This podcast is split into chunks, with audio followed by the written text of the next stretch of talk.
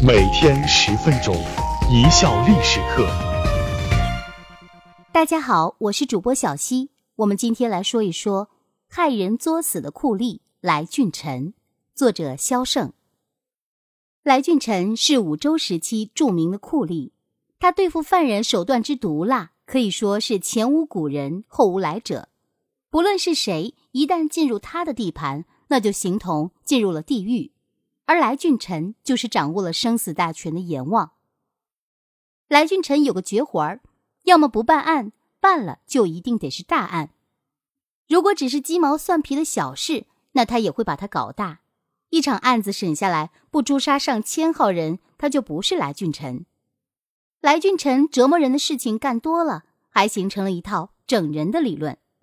于是他写了一本书，书名叫《罗织经》，顾名思义。就是教人罗织罪状，把无罪说成有罪，把有罪说成重罪。说白了，就是本纯粹的害人经。为什么来俊臣如此热衷于害人呢？为什么武则天要启用来俊臣这种酷吏呢？来俊臣的爸爸来操好赌而且好色，见独有蔡本的老婆有几分姿色，就去勾引。谁想不勾不知道。一勾就奏效，蔡本不知道自己戴了顶绿油油的帽子，照样与来操赌博。蔡本欠了来操几十万两银子，没办法，就哭着把老婆抵押给了来操。来操靠赌博得了一个如花似玉的女人。其实蔡本老婆的肚子里已怀了一个种，是谁的种就没人说得准了。这个孩子生下来后就是来俊臣，从小就游手好闲，不是偷就是盗。有一次，因盗窃被抓捕入狱，到了牢里，他反倒来劲了，经常无中生有，向狱卒告发，说某人隐瞒了罪行，没有好好交代。举报的次数多了，把狱卒都惹恼了，还让不让人安生？就在狱卒心火旺盛之时，来俊臣又报了个假案，狱臣王旭一怒之下打了他一百棍子。无巧不巧。王旭把来俊臣打了之后，他自己出事儿了。来俊臣一听，立马又发挥他无中生有的特长，写了封长长的检举信。更加不巧的是，这封检举信被武则天看到了。这个叫来俊臣的有特长，封他做个侍御史。原来武周朝建立之后，李唐朝的皇室高官通通下岗，这些人有些直接造反，有些则伺机而动。武则天的日子不好过啊！武则天于是出台了一项检举制度，欢迎举报，只要是上京来举报的，地方不得盘问，并给予赞助。举报内容核实真实，朝廷就奖励；举报不实的，也不惩罚。在这种不举报白不举报的政策刺激下，举报者是人山人海，络绎不绝。武则天从来俊臣的举报信上看到了一种精神。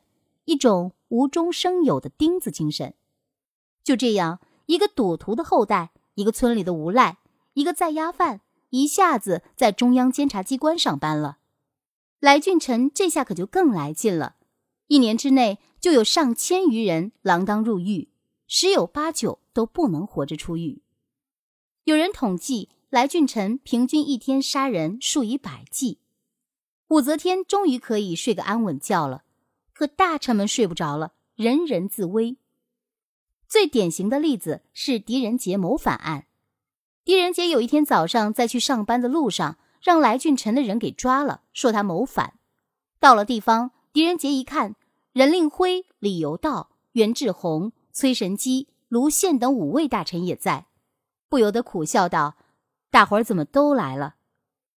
来俊臣说：“诸位大人平时公务繁多。”没空到我这种地方来，我来当个向导，领诸位参观一下吧。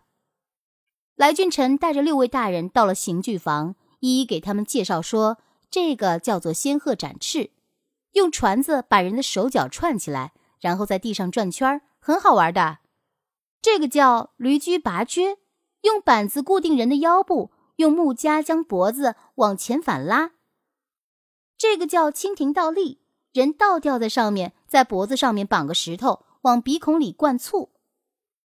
饶是狄仁杰见多识广，也是冷汗直冒，心惊肉跳。来俊臣带着他们走了一圈后，问：“你们六个人合伙谋反，这个罪名认是不认？”狄仁杰回答的很快，说：“认，我承认我谋反了，但这是我一个人的事，与他们无关。”来俊臣笑道：“狄大人可真会说笑，谋反一个人怎么做得成的？不过既然你承认了，那就不为难你了。你在这里小住几天，等候圣上发落。”狄仁杰被关进去后，撕下一块布来，咬破手指，写了封血书，细述了自己的冤情，塞到棉衣里面，叫来狱卒说：“天热了，棉衣用不上，劳烦通知我家人取走。”狄仁杰的儿子看到父亲的血书之后，进宫面见武则天。武则天多少还是信任狄仁杰的，就把他从牢里提出来问：“既然你是被冤的，为什么要承认谋反呢？”狄仁杰说。进了那里，好比是入了阎王殿。若是不招供，死得更惨。武则天也知道判狄仁杰谋反确实牵强，就把狄仁杰等六人给放了。为什么说成语“请君入瓮”是来俊臣发明的？为什么说来俊臣是作死的呢？一天，武则天收到一封举报信，说是周兴谋反。责令来俊臣查案，来俊臣犯难了。周兴跟他同为酷吏，为人阴险，但野心并不大，不太可能谋反。要想使他认罪，非常困难。可这案子是领导主抓的，来俊臣左思右想，想出一条妙计。来俊臣买来酒肉，高高兴兴的去到周兴家，咱哥俩今天喝他几杯。酒过三巡，来俊臣叹了口气说。现在的那些犯罪嫌疑人的嘴巴是越来越硬了。周兴说：“这有何难？兄弟，我最近想到一个妙招，找一个大瓮，把犯罪嫌疑人放在瓮里，下面用火烤，嘴巴再硬也会乖乖招供的。”来俊臣一听，说：“这办法好啊！瓮在哪里？借我用用。”周兴马上命人抬了出来。来俊臣又说：“你让人拿些柴，点上火试试。”周兴又吩咐人点火烧水，没一会儿功夫，只见瓮内热气腾腾。来俊臣笑道：“果然是好东西。实话告诉你吧，有人告你谋反，现在给你两条路：要么跳到瓮里，要么承认谋反。”周兴扑通跪地，连忙承认了谋反之罪。来俊臣又是如何作死的呢？一天，来俊臣闲来没事儿。盯上了太平公主，去跟武则天说：“太平公主这人野心极大，有谋反的迹象。”太平公主是武则天的女儿，也不是个善茬儿。这事儿传到太平公主的耳朵里后，她暗中谋划，等待时机。正好有一天，来俊臣的同事魏随忠酒后去找来俊臣，没想到吃了个闭门羹。魏随忠借着酒兴，踢开守门的人。硬闯了进去，到里面一看，见来俊臣正与人喝酒，当即破口大骂说：“你个狗东西，狗眼看人低！”第二天，魏随忠酒醒，开始后怕起来，骂了来俊臣，后果是很危险的，我不能坐以待毙，马上找到太平公主，说：“来俊臣早就盯上您了，正在整您的黑材料呢。”太平公主心知想杀来俊臣绝非易事。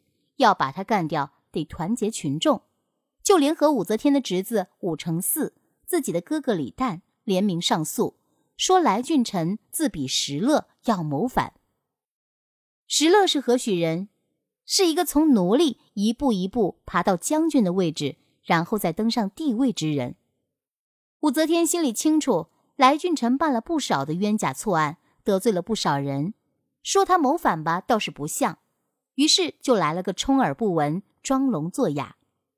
如此一来，太平公主武承嗣真就慌了。要是等到来俊臣反过来咬人，大家只能回家洗洗睡棺材了。既然已经到了不是你死就是我亡的地步，那么还犹豫什么？太平公主等人动用李旦的关系，把禁军的头领拉了过来，要把来俊臣强行斩杀。禁军头领听说要杀来俊臣。立马答应，反正法不责众，即便武则天怪罪下来，莫非还能为了一个外臣，把自己的儿子、女儿、侄子都杀了不成？当下带人赶到来俊臣家，把那厮拉到闹市，一刀剁了。围观的群众见状，欢欣鼓舞，拍手称快，争相上前来割来俊臣的肉。没一会儿，就把他的尸体肢解了。事情发展到了这一步，武则天也就顺水推舟，下诏公告来俊臣的罪状，并抄其家以平民愤。感谢大家的收听，本节目由一笑而过工作室出品。